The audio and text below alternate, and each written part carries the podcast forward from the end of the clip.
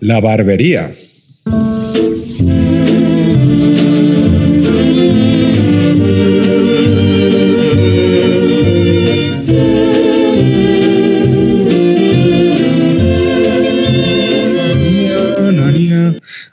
La medianoche, las estrellas.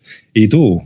¿Qué canción? ¿Qué recuerdos? Además, esta me suena que es una película que me encantó. Es, creo que es el The Shining de Stanley Kubrick.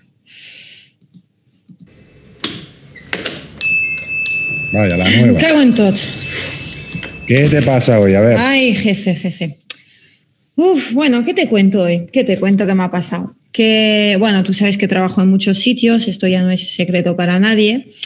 Y bueno, de los trabajos que tengo, tengo uno, también una oficina ahí para traer un sueldo. Mi preferido es aquí, ¿eh? Mi preferido, por supuesto. Pero bueno, yo trabajo ahí en una oficina. Será por lo que te pago, ¿no?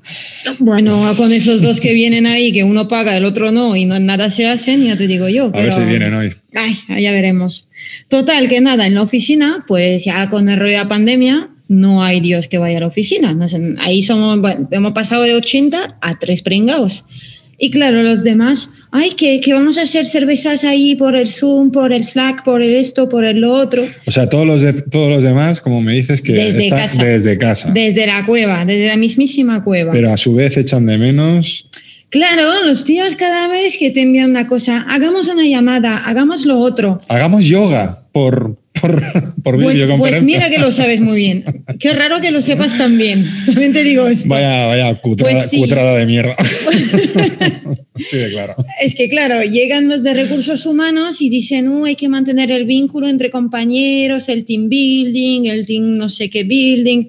Total, que se inventan ahora un software que yo tengo que hacer el acceso en otra cosa, que me va a pedir otra contraseña para estar ahí, pues no sé para hacer qué. Pero Te ponen un icebreaker al día con una pregunta tonta, algo muy raro que hayas hecho en tu vida. Coño, vente a la oficina y hacer algo raro, digo yo. Y están ahí que tenemos que hacer la, que deporte por, eh, por Zoom, que, que yoga, que mira que te lo sabes bien, ¿eh? Y yo me tengo que poner 80.000 aplicaciones porque estos cabrones están ahí en sus cuevas, no salen de ahí y pues mira tú qué cosa rara, pero echan de menos el contacto social. Es que... Hay, bueno, hay que reconocer que hay cosas que son imposibles. Es decir, eh, intentar llevarnos estas cosas a, en este momento a, a tu casa virtualmente Que hagan como es yo. una cutrada. es Pero una que cutrada. hagan como yo, que yo de vez en cuando voy a la oficina, no te digo de trabajo, ¿eh? eso es un tema diferente, pero voy a la oficina, vengo aquí contigo, Cumpliendo las medidas de protección. todas, todísimas, pero a ver, yo no sé, salgo de mi casa, no- lo que no pueden hacer es quedarse en su casa, Por cierto, ponte, poner la, ponte una la foto, mascarilla, anda. Voy, voy. Ponerse una foto ahí de que, ay, mira qué vista al mar que tengo. Y luego decir que echan de menos una cerveza que pretende que me, me tomo una cerveza delante del Slack. Bueno, Eso no puede ser. Esperemos Fatal. que. espere- te entiendo, pero bueno, esperemos que, que sea para, para poco tiempo más. Que esto se Ya, arregle yo no tengo tanta esperanza en el ser humano. Los dos que te decía. Hola. Buenos días, buenos días, buenos días, buenos días, buenos días. ¿Qué tal? Buenos días. ¿Cuánta gente hay aquí? Son, siempre dos. ¿Cómo Hola. estás, Bill? Es el mismo que ha Ah, saludado tres veces, no te preocupes. Está, está muy bien, está muy bien, Bill. Bill. Mira, que Ah. estaba pensando, estaba pensando qué majos sois que le dejáis entrar, ¿eh? Porque no- no es que en, en todos los sitios no le, no, no le dejan entrar en todos los sitios. Es de la Eso- familia. Sí, no, pero hay dueños de restaurante que son cabrones, ¿eh? Y no le dejan. Entonces, bueno, a mí no pasa nada, pero claro, eh, como el perrete es un poco rencoroso, al último que has dicho que no, le ha, le ha quemado el negocio.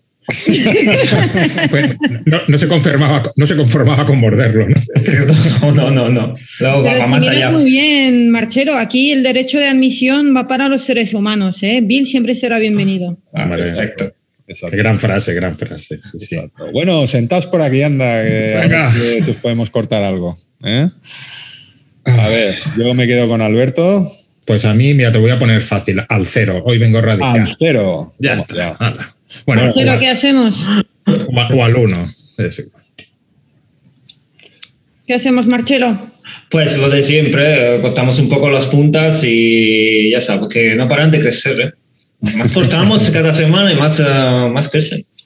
Ay, hay que cortar, hay que cortar. Venga, Es el siéntate. negocio. Oye, justo estaba yo cuando abría el negocio poniendo un, un- un vinilo de estos antiguos que tengo de la película de, de Shining. No sé cómo se dice Mm. esto, en, ¿cómo lo tradujeron en español? El resplandor. El Resplandor. De, ¿Sabéis quién es el director del Resplandor? ¿Me estás diciendo que vamos a hablar de cine una vez más? Es que yo no puedo más. Ya no vengo. Mira que te pongo una aplicación de esas y no vengo más, ¿eh? Qué pesados somos, ¿verdad? Y co- como, el, como el director ¿eh? de, de Resplandor. Sí, sí, sí. Igualito. Pues, Pues, ¿quién es? ¿Sabéis quién es o no? Eh, pues a mí me suena, pero no me acuerdo. Dilo tú, va. Quiero sentirlo de, de tu, de tu voz, Exacto. de tu voz radiofónica. Quiero escucharlo. Pues, atención, eh, chicas, atención, chicas, atención, chicas. No solo os voy a decir quién es, sino que la historia de hoy es sobre Stanley Kubrick. No, no es el del cubo, ¿no?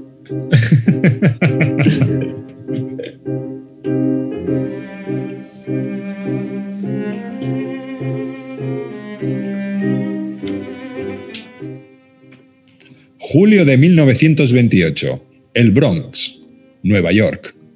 Nace el pequeño Stanley de mirada cándida e inocente. Ya empezamos.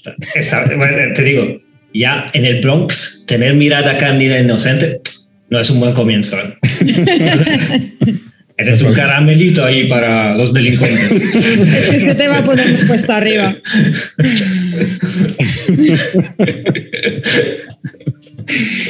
Aunque creció en el seno de una familia judía acomodada, Kubrick se considera ateo. Durante su infancia muestra un gran interés por el ajedrez, el jazz y la fotografía, tres aficiones que marcarán decisivamente su futuro profesional. Es que me lo imagino jugando al ajedrez con partidas interminables de cuatro horas y, tocando jazz eh, también, piezas, piezas eternas de estas que parece que está acabando, pero ¡ah! Venga, no, volvemos a empezar. Sí, sí, sí, sí. ¡Qué imaginación! Es que lo conozco, lo- es que conozco un poco, me suena algo como luego por dónde tirará su carrera Claro. profesional. Y la fotografía también, a esos tiempos también tomaba su tiempo, ¿no? Para revelarse y todo. Ya te Sí, digo, sí, sí, ya te sí. digo. No, no- no era como hoy. ¿eh? El ajedrez, para Kubrick, es mucho más que un simple entretenimiento. Le proporciona cierta capacidad para pensar antes de llevar a cabo una idea. Puede ser entonces que, bueno, yo esté haciendo este podcast que, que no escucha a nadie porque cuando, cuando intentaron explicarme la- las reglas del ajedrez, yo dije, pues eso es una mierda. O sea, ya, ya, ya me, ya me cerré totalmente porque yo no, no daba paso. Porque al final en mi casa no había ajedrez. Lo jugaba en casa de amigos, bueno, intentado en casa de amigos, pero no había manera. En mi casa había cartas que pueden ser el ajedrez de los pobres, ¿no? Tranquilamente. Y hay que pensar que yo también he perdido a damas con un niño de 7 años. Entonces, a ver, tila. Un Kubrick en potencia. Ay, Stanley ve en, esta, en este ciertas similitudes con la dirección cinematográfica. Para Kubrick, el ajedrez permite observar, analizar y posteriormente actuar. Siempre hay una jugada mejor y no podemos dejarlo todo al azar. Bueno, la similitud con el ajedrez relativa, ¿no? Porque esta frase se puede aplicar a la vida en general, ¿no? Mm, ¿No? Eh, hay que observar, analizar y actuar, ¿no? Al juego de la vida, Sí, no sí. solo al juego del ajedrez. Ya, Sí, se, ya, se, le iba, se le iba un poco la pelota ya. ¿eh? Siendo- Tal es su afición que en varias de sus películas incluso encontramos referencias a este juego, como por ejemplo cuando el astronauta Frank juega al ajedrez contra el ordenador HAL 9000. En su vida académica, Stanley no destaca precisamente como un buen estudiante, sino todo lo contrario. Falta a clase y sus calificaciones son más bien malas. A ver, yo- antes de decir lo que iba a decir, esta, esta cuña es un poco cutre, ¿eh? pero es que yo... Como todas. No, ¿no? todos, ¿eh? pero, pero es que a- al leer la frase y sus calificaciones son muy bajas, me ha, me ha venido sin querer, eh, bueno, y sin poder evitarlo, una canción de Joselito, el pequeño ruiseñor, que decía algo así como, y bajas calificaciones. Espera, pero ahora la continúo. Ni al recreo quiero salir. ¡Hija! No me divierto con nada. Es, es- es su vida, ¿eh? No puedo leer ni escribir. Voy a hacerme cine hasta. Más más o menos. Vale. Luego nos tachan de boomers, ¿no? Exacto. Qué raro. ¿Quién Quiero un, taco, quiero un taco ahora. ¿Quién cantaba esto? Joselito, el pequeño ruiseñor, lo he dicho, lo he dicho. Sí, sí. Sin embargo, se sabe que es un joven extremadamente inteligente. El día que traigamos a una biografía a alguien que sea tonto del culo, yo es que ese, ese día Hay unos cuantos, ¿eh? Hay unos ¿Cómo cuantos. llegará? ¿Cómo llegará? Pero yo creo que da la vuelta. Porque al final muchos muy inteligentes, muy inteligentes, Ah. luego ves la vida que han llevado y dices, han dado la vuelta, se han ido por la tontería ya. Nada, cuando nos dé por hablar de políticos, ya te digo que aquí va a entrar gente no inteligente. Uy, mira que ahí ya sé más que de cine, ¿eh? Ah, pues mira. Pues, para el siguiente. Más tarde, su interés por la fotografía lo lleva a trabajar para la revista Look a la edad de 16 años. Bueno, con 16 años es normal. Es que, es que claro, si, si tienes una, si eres de familia rica, ya puedes interesarte a la fotografía, a la fotografía, ¿no? Porque claro, con 16 años yo no conozco a ningún adolescente que, que le guste fregar los platos en un restaurante los fines de semana, ¿no? Bueno, se le daba bien, ¿eh? la verdad es que se le daba bien. No, no lo Pero se- seguramente Pero también, los muerto. platos. Bueno, ya veremos, igual. Está de parrón. está de parranda. El salto al cine llegará a comienzos de la década de los 50, con su primer cortometraje documental, Day of the Fight. Decide dejar su trabajo como fotógrafo y dedicarse de lleno a su primer largometraje, Fear and Desire. Bueno, a ver, tampoco ha dejado ahí un trabajo fijo en correos para dedicarse a ser artista, o sea, de fotógrafo a, a ser largometraje de miseria a miseria, ¿eh? La verdad es que sí, sobre todo en los, en los inicios, son, son duros. Aunque el éxito no acompaña al film, a la película, y es el propio Kubrick quien decide retirar todas las copias por su mala calidad.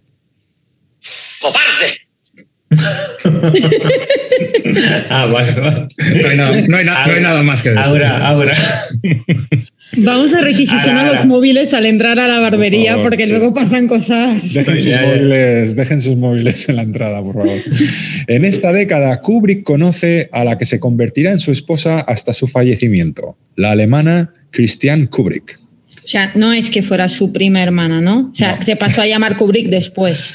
Exacto. Antes se llamaba Cristian ¿eh? García López. Exacto. Si era alemana, pues tendría algún apellido alemán, probablemente. Y es aquello, ¿no? Que heredan el apellido de- del marido, digo yo. Es su tercera mujer. Tras varias películas de cine negro, el reconocimiento absoluto llega con Senderos de Gloria, un film bélico protagonizado por Kirk Douglas, con el que Kubrick gana el aplauso de la crítica.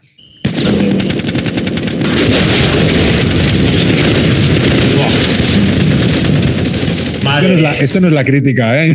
La Sí, sí, bueno, que, eh, bueno, yo he leído un poco la sinopsis, no lo he visto, como muchas muchas pelis que salen aquí en la barbería, pero vaya tostón, ¿eh? Vaya tostón. O sea, he, leído un poco la, la- la sinopsis. Salvad, salvad al soldado Ryan ha, co- ha comparado con ese, es un episodio de los Teletubbies, ¿eh? No, no, es que es, es complicadilla. Ya. Es que aparte, y, aparte, y, aparte, y aparte dicen que es una película bélica y es, y es, y es antibélica. O sea, va, trata la guerra, pero es totalmente ¿Dicotomía? antibélica. dicotomía. Eh, serendip- serendipia. Serendipia. Ya desde sus primeros pasos, la firma de Kubrick se asocia a la perfección y el absoluto control de sus películas. El cineasta necesita controlar todos los aspectos de sus films. Producción, dirección, distribución. De alguna manera, muchos ven en este hecho como un símil con su visión del ajedrez. Sí, sí. O, o- y lo que te ahorras no contratando a nadie también, ¿no? ¿Para qué, voy a, para- para qué voy a contratar un productor si lo hago yo? Y el distribuidor, ya lo hago yo también. es como mercado. Era catalán. Sí, Eh, hasta, sí. hasta, Lislau, Kubrick. No, no. Kubrick. Es como, es como un Mercadona del cine, ¿no? Asandat. Asandat. La fama de perfeccionista, autoritario y obsesivo no tardará en llegar. El propio Stanley se encarga de recordar a la prensa que él tan solo quiere que su trabajo sea como lo ha imaginado y que todo salga bien y que esto no tiene por qué estar necesariamente relacionado con algo negativo. Es que yo no trato mal a la gente, es la voz en el cerebro que me obliga. Yo, jefe, te veo así y te veo muy identificado, demasiado. Me está preocupando esto, ¿eh? No me desconcentres, no me desconcentres, que tengo que no, lo, hablar yo no- yo lo conozco. Yo no lo conozco, pero me río porque me hace gracia. Tras el, eh, eso lo he dicho ya. Tras el aplauso, tras el aplauso recibido por Senderos de Gloria, los años 60 vienen cargados de grandes títulos para el cineasta. Espartaco, la primera película en la que cuenta con un elevado presupuesto. Lolita, Teléfono Rojo Volamos a Moscú y por último, 2001, Una Odisea en el Espacio. Te has, te has dejado una de las mejores películas de Stanley Kubrick, que es Atraco Perfecto. The Killing. Y atraco perfecto. Ahí, lo tenía. Esta, esta sí que esta, esta te la recomiendo. la otra página. Esta, te, esta te la recomiendo, Marcelo. Esta se ve, se ve bien, se ve bien, ¿eh? Vale, vale. Vale, a ver si, me lo apuntaré. Con las otras también de tu sección. Entonces, pero habéis visto, tenemos una música un poco misteriosa, porque aquí hay, con Odi- Odisea en el espacio hay, hay un tema ahora bastante chungo, ¿eh? No sé si... Eh, así, así. Gracias, Orquesta Barberiana. ¡Malder, Malder! ¿Habéis visto qué está pasando con los monolitos ahí por el mundo? Los monolitos Sí. que van apareciendo. Sí, Ah. sí. ¿De qué misterio se trata? Bueno, ¿No, ¿Nos están ocultando algo? Te estás puesto, te has puesto un poco Iker, ¿eh? Sí, sí, sí. Sí, ¿Esa, ¿os sabéis? esa, ¿Es Ayuso una extraterrestre? No, no, Pero ¿os habéis fijado que si cambiáis la O de monolito con la A, tenemos manolitos? ¿Eran los manolitos una antigua civilización del espacio que se alimentaba de deliciosos croissants? sí, los, son los croissants de tres cantos. Como los iliotas, sí. Claro, También. dominarán el mundo. Ostras. Muchas Desde preguntas. aquí un abrazo a quien trae, Sí. traía croissants de tres cantos. Exacto. Muchas preguntas, Calor, pero pocas, calor. muy pocas respuesdas. Esto da para una barbería nueva, ¿eh? Sí, ¿eh? Sí. Fíjate, ¿eh? La gente de tres cantos, buah, no te la acabas. Hasta que, Y ahora más, y ahora más. A pesar de su creciente fama, no es fácil conseguir una entrevista con él y tampoco se deja ver en lugares multitudinarios.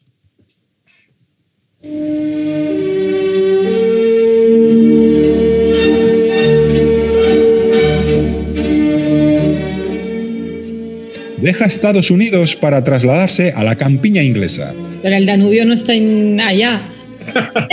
Música no tiene nada que ver con la es, ese es una odisea en el espacio. Claro, menos mal. Ah. Te voy a regalar un DVD para tu cumpleaños con una película. Porque es adquiere una fama un tanto negativa. Lo tachan de frío, misógeno, misántropo, autoritario, entre otras cosas.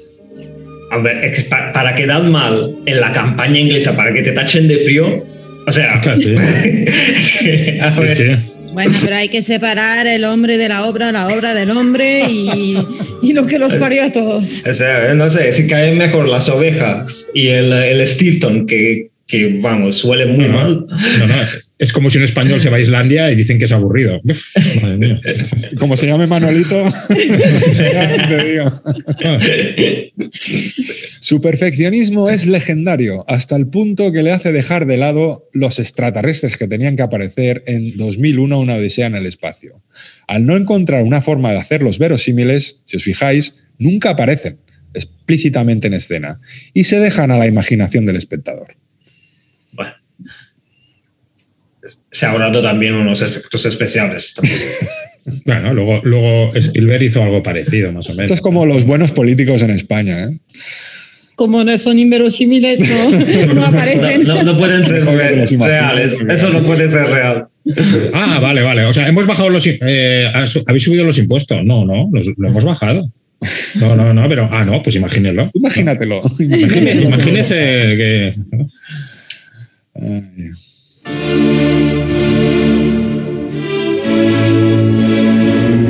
Pero mira que las músicas no las conozco todas. Ostras, hoy- hoy la orquesta se está poniendo las. Está luciendo la orquesta. Sí, sí. Kubrick sabe muy bien lo que quiere y cómo deben ser sus películas. Libertad. se, enfrentará, se enfrentará a la censura con títulos como La Naranja Mecánica y romperá los esquemas rodando una película con luz natural como Barry Lyndon. Si queremos reflejar la vida de estos hombres del siglo XVIII, bueno, no sé si tenía esta voz, ¿eh? Sí, sí, sí. Yo creo que Debemos sí. sumergirnos en dicha época. Por ello, Kubrick decide rodar Barry Lyndon a la luz de las velas naturales en los interiores y empaparse de decorados de la época. Yo- es que co- cobra fuerza de que tenía raíces catalanas, ¿eh? Porque yo creo que, que, que rodó con luz natural porque los. con luz de velas porque los focos le salían súper caros. ¿eh? Era más barato. Claro. Más barato. Pero- No, Nen, luego- porque- en Stanislao, en Stanislao, en Stanislao. Ja, fem? luego Comprem, le- els, focus o què? ¿Bombetes o, o Sí, velas? Sí, sí. Velas, Y a los actores que no vean nada, decían, "Ah, ¿cómo ha ido? Pues me he quedado dos velas. Hostia, mira. Y de, y de ahí la frase. Ah, mira, mira. Qué gran etimología. Su meticulosidad lo lleva a explorar nuevas formas y técnicas de hacer cine.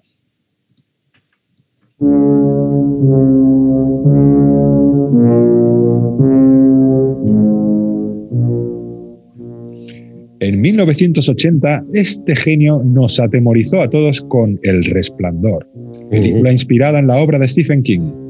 El rodaje no es fácil y la polémica con la actriz protagonista, Shelley Duvall, contribuye a alimentar aún más esa imagen de director intransigente y frío. Buscado un poco, ¿no? En internet qué ha pasado con esta chica. Pues tres cosas. A ver, desde el primer día, desde el primer día aprovechó cualquier oportunidad para castigar a Duval y prohibió, y prohibió al resto del equipo consolarla. Entonces, bueno, no podían hablar con ella. Ah, de- ah, te iba a decir define consolar, pero. bueno, depende de qué equipo. Porque claro, entonces lo, entendí- es que lo ent- entonces lo entendería, pero bueno. Bueno, porque si te quitan eso también. Claro, claro. Luego, nunca le explicó a Duval lo que iba a ocurrir, por lo que la cara de pavor de ella al ver lo que sucedía era auténtica, en escenas como la del hacha y del bate de béisbol. Mm. La obligó a repetir la escena 127 veces, tras lo que la actriz acabó deshidratada, deshidratada de tanto llorar y exhausta. Y cabrón. Ah, Un poco putilla, ¿eh? Hay que separar el hombre de la obra. Sí, sí. Pues, pues díselo, pondría- díselo a la dual. Ah, habrá muerto. Pues yo pondría una cuarta, que era que la versión en español la dobló Verónica Forqué. Uf, Mm, uf, eso sí que. Ahí. Pero Verónica Forqué sobria o después de fumar algo. Pues échale. la el, doblaje, el doblaje es de los 80, pues imagínate. Bueno, porque en 2020 sigue fumando cosas. Sí, sí, que Ah, bueno, eso. La Desconozco imagen, eso. la imagen de Kubrick siempre está envuelta en cierto halo de misterio. Tampoco es fácil el rodaje de La Naranja Mecánica para su actor protagonista, Malcolm McDowell, que llegará a fracturarse algunas costillas, incluso a sufrir una lesión en la córnea. La productividad de Kubrick comienza a mermar en la década de los 80. Tras el estreno del Resplandor, pasarán siete años hasta su siguiente película, La Chaqueta Metálica. Vale, aquí yo también he hecho mi búsqueda porque la chaqueta metálica me sonaba también a instrumento de tortura. O sea, para quienes nos escuchen desde México, esta Sí, porque- película tuvo otro título que fue Cara de Guerra o Nacido para Matar en Sudamérica. O sea que Claro. no, porque, porque ríete tú del miedo del otro, que Me una chaqueta metálica suena a dolor, a mucho. No, dolor. suena, suena un Satisfyer muy, muy bestia. Bueno, Sí, un sí. Satisfyer que ya no te queda mucha cosa por Satisfy después, ¿eh? En muchas de sus películas encontraremos bastante simbolismo. Cuando se estrenó 2001, los efectos especiales y el cine sufrieron un cambio verdaderamente drástico, y todo ello a tan solo un año de la llegada del hombre a la luna. Así comenzó a gestarse una leyenda que afirmaba que Kubrick había filmado la llegada del hombre a la luna y que esas imágenes que, nos, que, que- que se vieron por televisión no eran más que un montaje de nuestro director. Entonces me estás diciendo que Armstrong es... One small step for man, Ah, perdón. Ahí lo dice claramente. lo Dice claramente. Ha llegado antes, Marcelo. ¿eh? Claro. Sí, sí. No, es que ese señor que está hablando ahí, Armstrong, entonces no, no sonaba la trompeta de puta madre como nos han dicho que es, ¿no? Claro, y aparte, si te fijas en lo que dice, dice Kubrick, eh, la cámara un poco para la derecha, dice, más o menos. Y tráeme agua que me deshidrato. Cabrón. Ay, ¿dónde estábamos aquí? El rumor adquirió todavía mayor relevancia cuando en la década de los 2000 se estrenó el falso documental Operación Luna, que afirmaba esta teoría. Hubo quienes tomaron el documental como, Cierto. como cierto, y de ahí, y digo, como cierto que como si fuese algo cierto, y de ahí la propagación del rumor. Al final, en, en el año 2016, tuvo que ser la propia hija del cineasta, Vivian Kubrick, mitad alemana, mitad, Mitad Kubrick. mitad- mitad de Bronx, la que se encargó de desmentir estas afirmaciones a través de Twitter. Ah, claro, y como lo hizo a través de Twitter, pues la creyeron, ¿no? Porque Twitter es. eh, Es la verdad. Es la verdad. Ah, vale, exacto. Es lo Que que se lo digan al Trump. Sí, sí, sí. Pero las conspiraciones no se quedan ahí. Podemos encontrar infinidad de teorías en Internet que afirman que Kubrick pertenecía a alguna sociedad secreta. Eh... ah, Como tú, Alberto, como tú, Alberto. no, no, no, no, no, no, es que estaba. La de los manolitos. Es que, es que como, como estabas pasando la máquina justo por la oreja, digo, ya verás. Dice, no, no, que perteneciera a una sociedad secreta, sí, sí, la de la de los ajedrecistas que siempre pierden, o algo así, ¿no? Por ejemplo. Sí, sí. Bien es cierto que en lo político era bastante controvertido y se mostraba escéptico ante la democracia. ¿Y qué? ¿Y qué? O sea, Madrid se acaba de mostrar muy escéptica ante la democracia y nadie le está viendo el problema. Y mira lo que ha pasado. Han de- Han dejado votar a todos, ¿no? En Madrid. Diría que sí. Ya.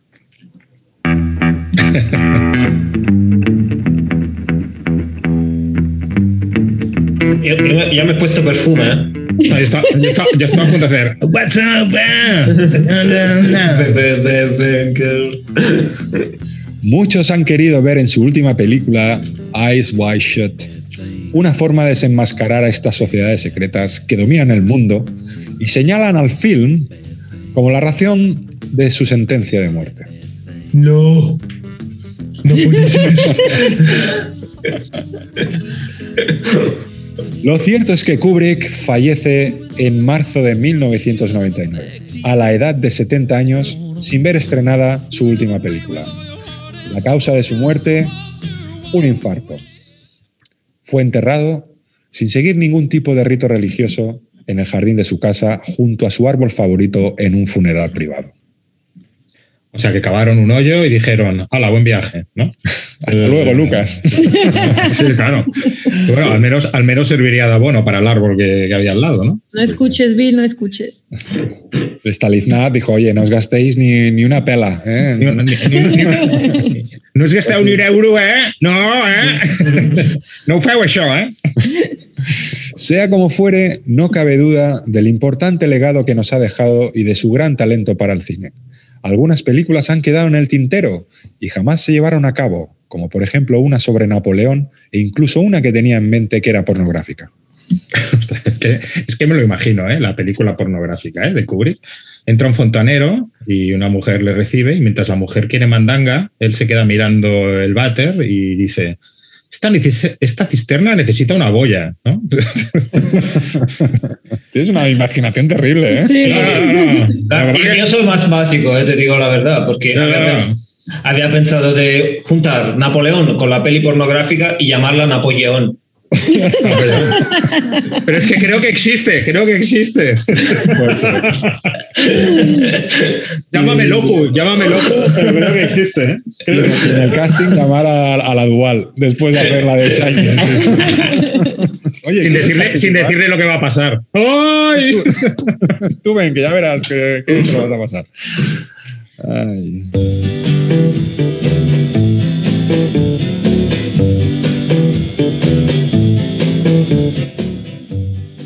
Aunque nunca ha tenido un Oscar como director, ha sido galardonado con la estatuilla a los mejores efectos especiales por 2001, Una Odisea en el Espacio. Controvertido, inigualable, neurótico o genio. Stanley Kubrick nos ha dejado sin duda algunos de los títulos más interesantes, más interesantes de la historia del cine.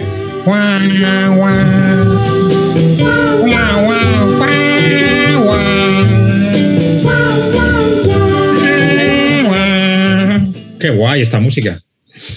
¿Qué os ha parecido? Guau, vaya tela, vaya tela. Pues la- la- la- que hemos- necesitábamos bastante tonterías así con, con esta historia para hacerla divertida. ¿eh? Pero creo que, bueno, ya lo- los, escu- la- los que escuchan ya dirán. Me, ha parecido más divertida que la de Son Goku el otro día, porque Son Goku estaba muy perdido. Todo hay que, te lo tengo que reconocer, ¿eh? Sí, sí, sí, sí, sí. Bueno, hablando de películas, el maestro, ¿qué, qué tienes para hoy, para nosotros? ¡Hola, chicos! ¿Te pongo entradilla o no? dale, dale, dale, dale, dale, dale. Sí, sí, sí. ¿Sí? Así, a, a pelo, a pelo, a pelo, venga. Llama, llama a tu otro yo, a tu otra voz. Sí, sí, sí, espérate. Tú dale, tú dale.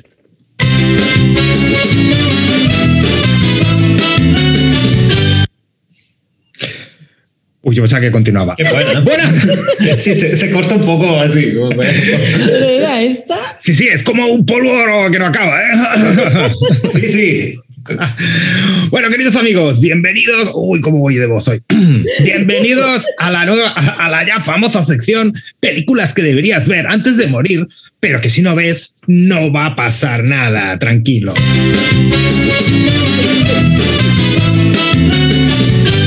Na, na, na. Y empezamos con Los Goonies del año 1985.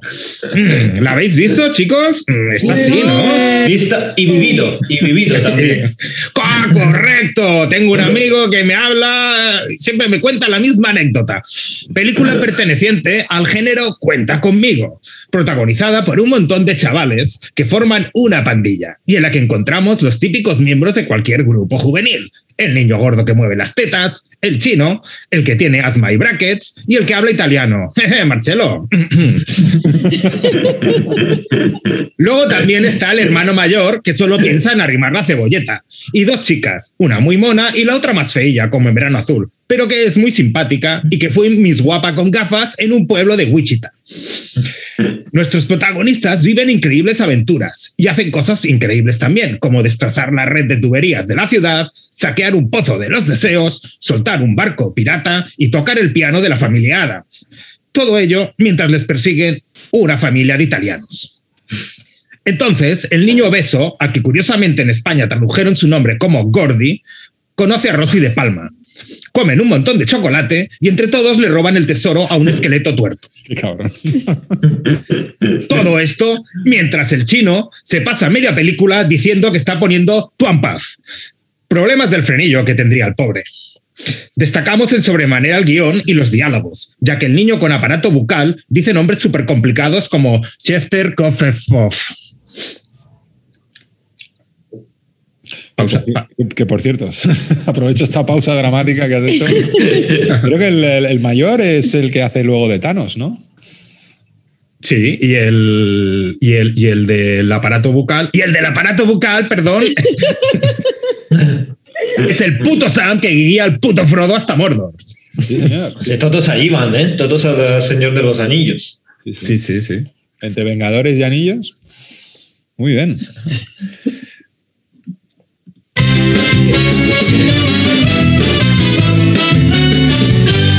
Tampoco te la voy a poner tantas veces, ¿no? No, no, no. Yo es que estaba esperando por si acaso. Vale, vale. Dale. Seguimos con la siguiente película que se trata de nada más y nada menos que Karate Kid del año 1984. Dentro del género Trabajitos de Verano, nos encontramos con esta joya que es Karate Kid, en donde un Ralph macho adolescente y con cara de pánfilo sufre bullying por parte de un grupo de chavales que pertenecen a la banda de la Cobra. ¿Por qué se llaman así? Pues porque cada vez que ven a Daniel San, este ¡pa! cobra. Y es que la verdad, y es que, y es que la verdad tiene cara de apetecer darle. Nuestro protagonista quiere aprender karate y conoce a un chino que lleva 47 años intentando atrapar una mosca con dos palillos. Este le obliga a arreglar el jardín, limpiar y lavar coches, para al final enseñarle a dar una puta patada morfa que, pese a no lucir demasiado, resultará ser muy efectiva. Con papeles súper realistas, como el de la novia, que está con él por pena, y su madre, que se pasa todo el film sin hacerle caso, al final se apunta a un torneo de karate. Y en el final, y en la final, perdón, le hace la patada de la grulla a un rubio con flequillo que se parece al cordobés. Los diálogos son muy realistas porque algunos son en chino, Dalcela, Pulilcela, y, ha- y hacen que, en-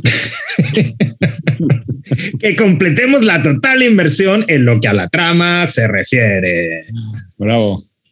Seguimos con la tercera película sin sintonía. Parece, parece que hay que pagar cada vez para ponerla. Salvar al soldado Ryan del año 1998. O sea, los primeros cinco minutos ya, ya, ya basta ¿no? de esa película. Y, yo no puedo, yo no puedo, porque ya sabéis los problemas que tengo. Salvar al soldado Ryan, o como se subtituló en España, Ryan que dice tu madre que vayas. Un grupo de soldados de la Segunda Guerra Gorda tienen la misión de buscar y encontrar al Ryan, que tiene que volver a casa ya que es la que le llama a su madre para cenar. Pero antes de nada hay que hacer el desembarco, ¿verdad, Marcelo? Madre Que mía. es, que es como coger sitio para sentarse en el metro de Barcelona en hora punta y sin pandemia. Además, como son soldados americanos, comen chicle con la boca abierta, cuentan chistes malos y todos se ríen a carcajadas. Ja, ja, ja, ja. Pero al final ponen cara de echar de menos su rancho en Iowa. La misión en sí pone a los soldados de muy mal humor y están todo el rato diciendo, falta mucho, que el capitán les dice, joder, menudo viajecito que me estáis dando. La misión es un poco desastre. Ya hasta confunden al Ryan con el protagonista de la serie Castle. Pero al final, cuando lo encuentran, resulta que el chaval es muy majo, un poco pesado con tanto batallitas de su familia, pero majo al fin y al cabo. Interpretación magnífica de un Tom Hanks en estado de gracia, al que se le queda el pulso algo chungo para batallar, pero ideal para tocar la pandereta en la tuna. Y destacar el diálogo final en el que este le dice al Ryan, ven campeón, ven, con la que has liado ya puedes follar, beber y hacer cosas con enjundia que por tu culpa se ha muerto hasta el de la claqueta. La banda sonora es muy buena, ya que se trata de un hombre con una trompeta que se va inventando la melodía mientras la toca. Y el guion destaca enormemente en la primera parte de la peli con cosas como ¡Piu, piu! ¡Ah! ¡Hostia! ¡Hostia! ¡Me han dado!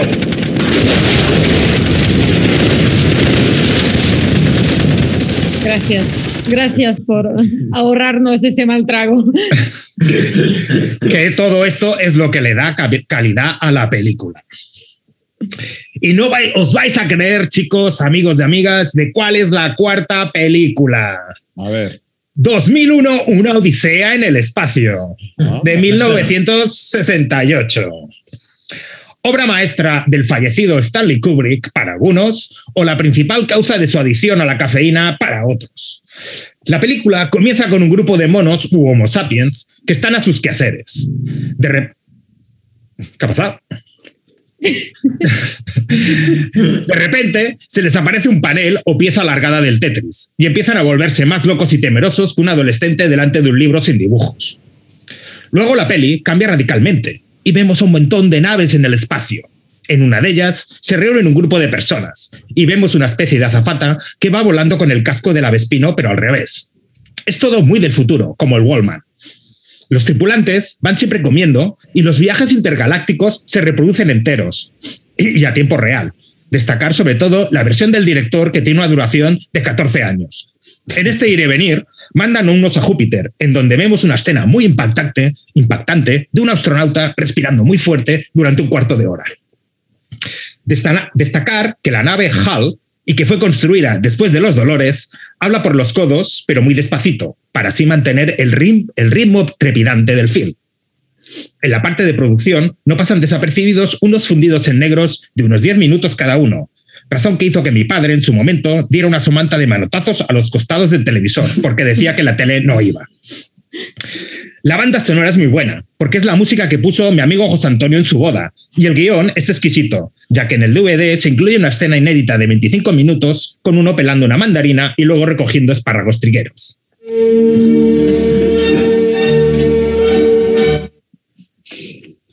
Y, finaliza, y finalizamos la sección de hoy con, espero que la hayáis visto todos, barras, Alien, el octavo pasajero, Claro que sí. de Claro. 1979.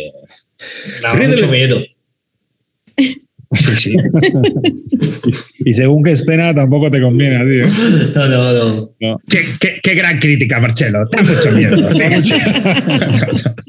te ha parecido Parece- la película? Da mucho. Pare- miedo. pa- pareces el Carlos Bollero haciendo críticas. Ridley, Ridley Scott nos explica los entresijos de una tripulación espacial y un bicho, que debe de tener una bulimia de aquí te espero causada por los nervios. Este alienígena se cuela en una nave que debe ser española, porque todos sus componentes se la pasan durmiendo, comiendo y diciendo que cobran poco. Así que mucho quejarse, pero estos son los únicos culpables de, la que, de- de que la monstruosa amenaza extraterrestre acceda al habitáculo espacial, como lo haría Nacho Vidal en sus mejores tiempos, poniéndole un huevo en la boca a uno de los tripulantes.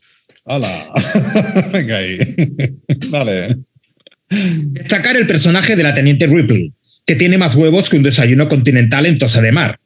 El negro de Bonnie M. y un gato que fue nominado al Oscar, pero que no pudo ir a la ceremonia, a la ceremonia, a la ceremonia ya que Alf Allá. se lo había, Ahora ahí no puedo ir.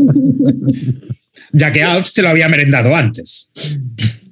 Y amén de unos buenos efectos especiales, valorar también el guion, que es muy bueno, porque los protagonistas se pasan buena parte de la película peleados y el alien tarda bastante en aparecer, más que nada porque le da coraje interrumpir. Muy Y con esto llegamos a la finalización de la sección películas que deberías ver antes de morir, pero que si no ves, no te va a pasar nada.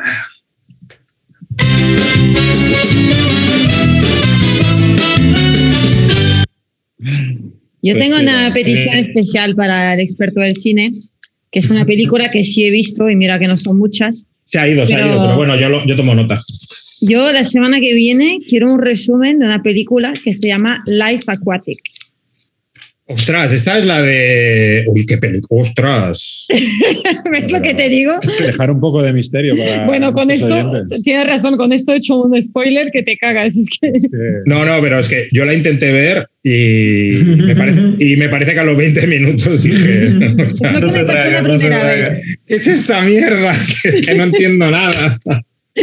la primera vez me pasó esto y la segunda, no sé, tampoco la vi de verdad, pero estaba ahí por la tele. Bueno, yo cuento con tu capacidad de resumen. apro- apro- apro- aprovechamos para pedir peticiones también a, a los miles de oyentes que, que nos, que nos escuchan en toda la geografía mundial. Claro, están bienvenidos aquí a. Son bienvenidos a la barbería. Que vengan a cortarse el pelo cuando, cuando quieran. Exacto. Bueno, Marcelo, ¿alguna buena noticia que tengas por ahí Trae- fresca? Bueno, espero que haya tiempo porque es un, es un poco... Traigo dos noticias. La, la segunda es un poco larga y tendría una extra de tres, que no es una noticia, pero es una cosa que he encontrado en una página Instagram y me gustaría compartirla con vosotros. Entonces, vamos rapidísimos con las noticias. Pareces, pareces el mago pop.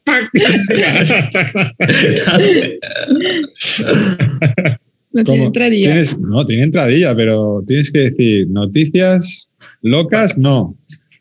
Loquísimas, pero claro, no- no, eso lo decíamos con la música. claro. Ay, don Julio. tú tienes que decir noticias locas, no. Y nosotros, loquísimas. Ahí Vale, vale, vale. Esto es una Vale. barbería, ¿eh? no es un podcast. Entrada, entrada. No, no, sin entrada. La entrada te la pongo al final. Vale. Noticias locas, no. Loquísimas. Vale. ¿Cuánto ensayo para sacar Vamos, esto? vamos reciclando cosas. Vale. Entonces, ca- ca- castores dejan sin internet a una ciudad entera. Una comunidad rural canadiense quedó fuera de la red por culpa de un grupo de castores que mordieron el cable de fibra óptica de la ciudad, dejando a unos 900 residentes sin internet o acceso celular móvil. Pues, al parecer, uno más de las molestas criaturas causaron daños extensos, así he definido, al cable de internet municipal en Tumblr Ridge, Columbia Británica. Pasan estas cosas ahí. Lo que provocó un apagón que comenzó el sábado alrededor de las 4 a.m., a las 4 de la mañana, la madrugada, según informaron los medios locales. Nuestro equipo localizó una presa cercana y parece que los castores cavaron bajo tierra a lo largo del arroyo para llegar a nuestro cable, que está enterrado a unos tres pies bajo tierra y protegido por un conducto de 4,5 pulgadas de espesor. Bueno, ese es el americano que, que lo sabe todo, es el técnico, ese que llaman en cada peli catastrófica, él lo sabe. Escribió Luis Suave, portavoz de Telus Mobility, en un comunicado. Luis Suave. Lu- Luis Sau- Sauvé. Ah, vale, vale, vale, vale. Los castores primero masticaron a través del conducto antes de roer el cable en varios lugares. Entonces, eh, eh, no era la primera vez que se, se encontraban con este tipo de material los castores. Ya, ya, ya tenían su know- Estaban entrenados. know-how. Pero, Dijo ¿qué tal sobre- están los castores? ¿Cómo están? No, se electrocutan, no sé. Está- no, no, está- No, bueno, más adelante lo dicen. Con la fibra. algo pasará, o sea, no vas a ir mordiendo cuatro pulgadas de no A sé ver, qué para... Que nos cuente Marcel. No, pero con esto, con esto yo, yo ya deduzco que los castores, uno, son animales muy inteligentes y dos, animales nocturnos. Sí. Esto, esto para empezar. National Geographic. Bueno, te una cosa no excluye a la otra, ¿eh? Por cuanto No, no, no, igual claro. te- te- cuando eres nocturno te pones tonto. No, no, no, no. Dímelo, dí- dímelo a mí. Esos son, son, tron- son, son- son- son troncales, troncales. Dijo Sobe, quien cree que los animales tenían la intención de usar el equipo de Telus, que es la compañía, para construirse una cabaña. Como- Súper inteligentes, claro que sí. No para pillar el partido, la Super Bowl, ¿no? no, no, no. Como suelen hacer los castores. Son cosas que hacen. Sí, sí. Ay, qué bueno. Tan, decidido- tan decididos a desenterrar buenos materiales que los constructores natos fueron capaces de masticar circuitos normalmente enterrados bajo tierra. O sea, se fueron a buscarlos, ¿eh? Como que, que roba el cobre en la, Sí, sí, sí. en la línea del, del tren. Los Disculpa, disculpa. Los castores han mordido nuestro cable de fibra en múltiples puntos, causando grandes daños. Parece que cavaron bajo tierra junto al arroyo para llegar a nuestro cable. El servicio web de telefonía celular se res- restableció por, comple- por completo perdón, a las 6 y 30 pm del domingo. Qué Después perfecto. que los técnicos trabajaran las 24 horas, bueno, pero sí. sí. Al viernes, sí, sí, sí, me, me- me- me- cuadra, me cuadra. Para investigar el daño, que se hizo aún más inaccesible debido a las gélidas condiciones climáticas. Porque, claro, no, lo- no- no lo han hecho en verano. Estos, estos implacables roedores son conocidos por causar estragos en, en las comunidades de los bosques. Sus insas- su insaciable impulso por represar las vías fluviales ha provocado inundaciones al tiempo que ha derribado árboles a un ritmo alarmante. O sea, Bueno, son como- son como los- parda. son como los jabalíes aquí de Coserola, una plaga. Madre. pero acuáticos. y, y- y más inteligentes. Segunda noticia. Voy. Orquestra. Ah, yo pensaba que ibas a decir, según la noticia. Yo pensaba que ibas a decir, según la noticia, y, y- y- y ibas a seguir. Pero no. No, no, no. Segunda, segunda. Ya, Otra, otra. Pareja rusa comparte su casa con un puma de montaña. Pareja rusa, rusa. Sí, sí. Y, y si aquí puede entrar una, como ya estamos hablando del reino animal, si puede entrar una, una musiquita así como, como tribal, si puede ser. Muy ¿eh? Qué bueno. Los gatos se encuentran entre las dos mascotas más, comune- en to- más comunes en todo el mundo. Pero el gato con el que viven Alexander y María Dimitrev en su pequeño apartamento de un dormitorio es un poco diferente. Pare- Parecía, parecía Jumanji, ¿eh? Ah, Ahí, ahí, ahí- empieza de- la un, poco, un poco diferente. Es una, es una buena intro, ¿eh? Un poco diferente. Ah, Messi es un puma de tres Messi, no, años. ¿Cómo que Messi? ¿Cómo que Messi? Messi. O sea, a ver, mira que- Messi. Madre mía. El segundo felino más grande de América después del jaguar. En la naturaleza se le considera un depredador alfa, pero Messi nació en, un, nació en un zoológico de mascotas y ha pasado la mayor parte de su vida como un felino doméstico, por lo que básicamente se comporta como un gato demasiado grande, por ahora. Un gato obeso. Los Dmitriev son conscientes que Messi es un depredador que en algún momento pondrá a prueba su fuerza para establecer quién está a cargo de la casa. Bueno, contraer una nómina o un sueldo. Pero han tomado medidas para mantener bajo control su lado salvaje. Alexandra y María, ambos psicólogos, siempre, siempre han amado a los gatos, pero nunca soñaron con compartir su hogar con un puma. Bueno, son cosas que, Sí, claro. que van, van surgiendo. Sí, sí. Su Sphinx sin pelo, Kira, siempre había sido su, es uno de estos gatos que, que dan miedo, ¿no? Ah, los indios, esos, los. Sí, sí. Ah, sí, sí, sí. Siempre había sido suficiente para ellos, aunque no tuviera pelo. Pero en 2018, cuando escucharon que un puma recién nacido cachorro en el zoológico de mascotas local en Penza necesitaba urgentemente atención médica, no podían quedarse sentados. Y decidieron... qué, qué cabrón, ¿eh? Era un trabajo para, para ellos. Y decidieron darle a este cachorro enfermo una mejor oportunidad de vida. La joven pareja, pareja sabía que si no rescataban al joven puma, probablemente moriría, pero también sabían que el zoológico no, no se los iba a dar así nomás. Entonces decidieron comprarlo y se sorprendieron cuando el zoológico de mascotas realmente aceptó. Trajeron a Messi a casa. Che, boludo, vas a ir a casa, gracias. y lograron cuidarlo para que recuperara la salud. Pero no tardaron en darse cuenta de que si querían retenerlo, tenían que hacer algunos ajustes en su casa. O sea, era un puma que, aparte de comer carne, tomaba mucho mate también. Ah, bueno. ¿Y no, y no le tuvieron que poner las inyecciones para que creciera o algo también? No, porque no lo No. puede. En, su- en su mayor parte, Messi actúa como un gran felino, pero es este tamaño el que plantea algunos problemas. Alexandra y María convirtieron el pasillo del apartamento en el cuartel general del felino, revistiendo las paredes con paneles de bambú que se adaptan mejor a sus afiladas garras. Bueno, claro, el gatito tiene que jugar con algo. Claro, Y se, y se pueden reemplazar fácilmente. Tiene Por una- están plantando bambú ahí fuera del, en el Fíjate tú de vil, ¿eh? También trajeron un gran tronco de árbol. Al que pueda trepar, con su propio, bec- con su propio pequeño escondite en la parte inferior. Pero eh, el lugar favorito de Messi en la casa es la ventana del baño, desde donde puede ver las interminables praderas alrededor del edificio de apartamentos. Claro. O sea, es que, eh, no sé, yo creo que en Puma poder elegir entre el baño y pradera, prefiere la pradera. Alexandra y María Dimitrev se dieron cuenta rápidamente de que necesitaban una manera de mantener a Messi bajo control, si querían vivir juntos en armonía, o sea, si querían vivir también. Pero entrenar a un puma no era algo para, que lo, para lo que estuvieran preparados. Afortunadamente encontraron un adestrador de, de perros dispuestos a incluir a su inusual mascota en una de las clases, y los resultados fueron impresionantes. Messi ahora sigue órdenes básicas como siéntate, quédate, ven y no. E incluso caminar con una correa. Sí, sí, y juega en el Fútbol. Club, y juega en el Fútbol Club Barcelona. Entonces, que ya. Sin correa. La experiencia de la pareja con Messi hasta ahora ha sido increíblemente positiva, pero ambos admiten que vivir con un gran felino tiene sus desafíos, o sea, quedarse vivo siempre. Por un lado, la atención constante significa que no pueden tomar vacaciones. Claro, porque claro, como los dejas, ni, ni siquiera pasar el rato con sus amigos. ¿Qué pasa, Un, Bill? un cuidador de gatos para un gato de este tamaño también está fuera de discusión. Luego está la necesidad de carne cruda en la dieta de Messi. Y también asada, boludo.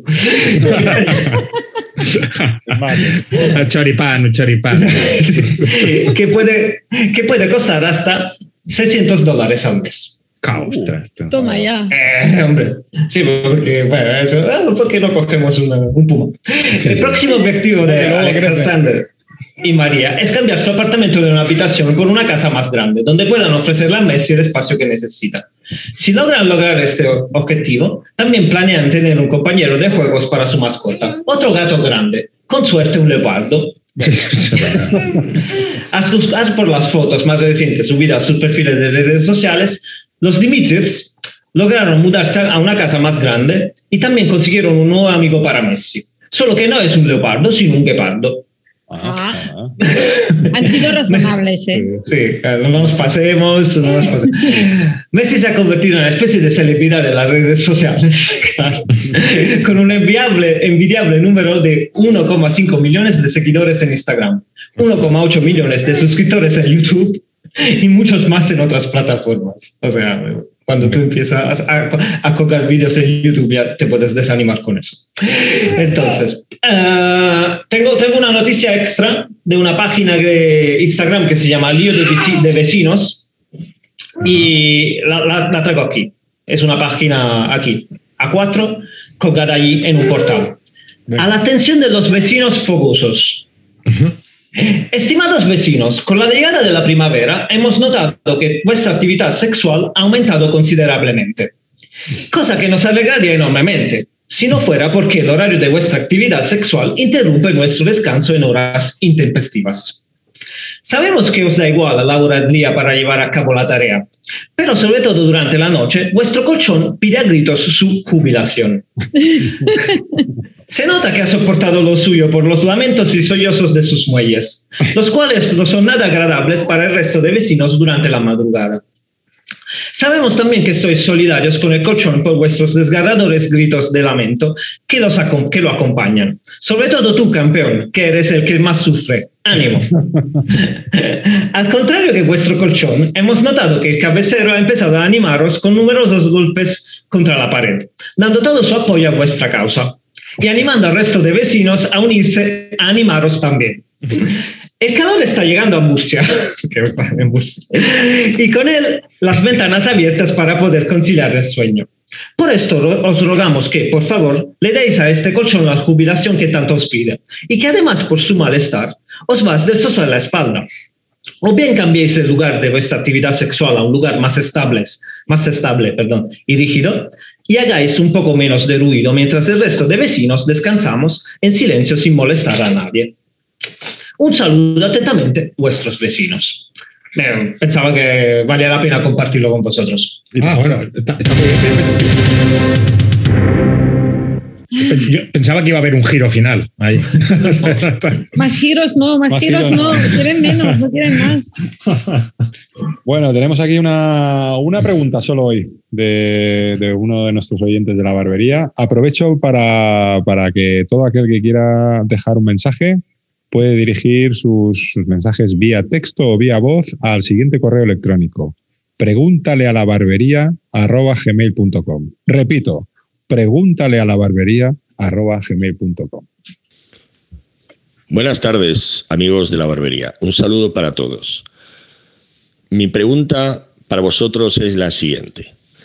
Así como se dice que las matemáticas dividen a la humanidad entre los que las entienden y los que no las entienden, ¿creéis que 2001, Una Odisea del Espacio, la película de Kubrick, también divide a la humanidad entre los que son capaces de entenderla y los que no? Yo, yo, yo, yo añadiría, este, este es, este es el podcast de 2001. ¿eh? Sí, sí. Eh, Yo añadiría una tercera, que es, eh, y los que no nos da la gana de verla ya directamente. Gracias. Porque Sí, sí, es que sí, sí. yo ya no soy parte de la humanidad. O sea, basada en esa pregunta, no soy ni humanidad. Yo le he visto a trozos, entonces no, no sé, porque también es un poco larga. ¿eh? No, yo no. Yo el otro día, yo el otro día por YouTube sí que vi un resumen de siete minutos y dije, ah, mira. Me vale. Digo, as- as- así, sí- así sí parece hasta guay la peli y todo. Pero reconozco, reconozco que no, nu- Nunca la he visto entera y por lo tanto no puedo, no puedo opinar. Bueno, es una pe- película que los americanos llamarían cult, cult, entonces hay que verla, yo creo. Bueno, pero la pregunta de este señor es eh, si, si es verdad que esta película divide la humanidad en dos partes. Y yo creo que tiene toda la razón del mundo. Sí, sí. Eh, esta película es como Ayuso. Hay quien la mitad que la entienden y, la otra Pues, mitad que eh, no. Ojalá, ojalá. Eh, No, eh, Yo digo, yo digo que un poco más la mitad. No, no que llega, llega, ¿eh? Bueno, los que no la acaban de entender entienden a los de Vox, pero bueno. No, lo que pasa, lo que pasa es que con Ayuso, y ya que has sacado este melón, has abierto este melón, lo que pasa es que No, con no, no, no. no. Bueno, No, lo que pasa- Abrazo, abrazos a. Sí, sí, sí. No, no, no, no, no, a no. ningún abrazo, abrazo Lo que a pasa los que- madrileños que Lo que pasa es que con, Abrazos a la segunda mitad que no entiende la película de 2001. Lo que pasa que con Ayuso, con Ayuso, eh, pasa que hay unos que la entienden y los otros que ya le va bien que gane, Mm, que es diferente. Sí, no, no. Y li- libertad. Pero ¿sabes qué, es también libertad? el Madrid fuera de la Champions. Bueno, esto ya lo tenemos, ¿eh? A ver, estos pelillos. Perfecto. Venga, pasen por caja. Bueno, te, te has olvidado de cortar. Encárgate de cobrar, Lori. has- os, os habéis olvidado cortarme el pelo, pero bueno, hala. No, no. No, no, no, no. Sí, sí, perfecto. Pues Os- si, alguien- si no estás contento cómo te ha quedado, vente la semana que viene que te Marcelo, ¿tú has oído la máquina? ¿Tú has oído la máquina? ¿Pasar? Eh, no, No, ¿verdad? no, porque ha sido a corte, a corte de tijera. Ah, vale, vale, Y vale. a cero. a cero. Claro. Yo pagaría, pero Bill, Bill se me ha comido la cartera, entonces no. Sí, sí, claro. La, bueno, Alberto, ¿qué te la semana, la semana anterior la capipota, la cartera. Cobra, cobra, cobra. Cobra. Bueno, pues nada, oye, aquí os esperamos la semana que viene. Si. Dios quiere. Besito, Vaya que vaya bien. bien.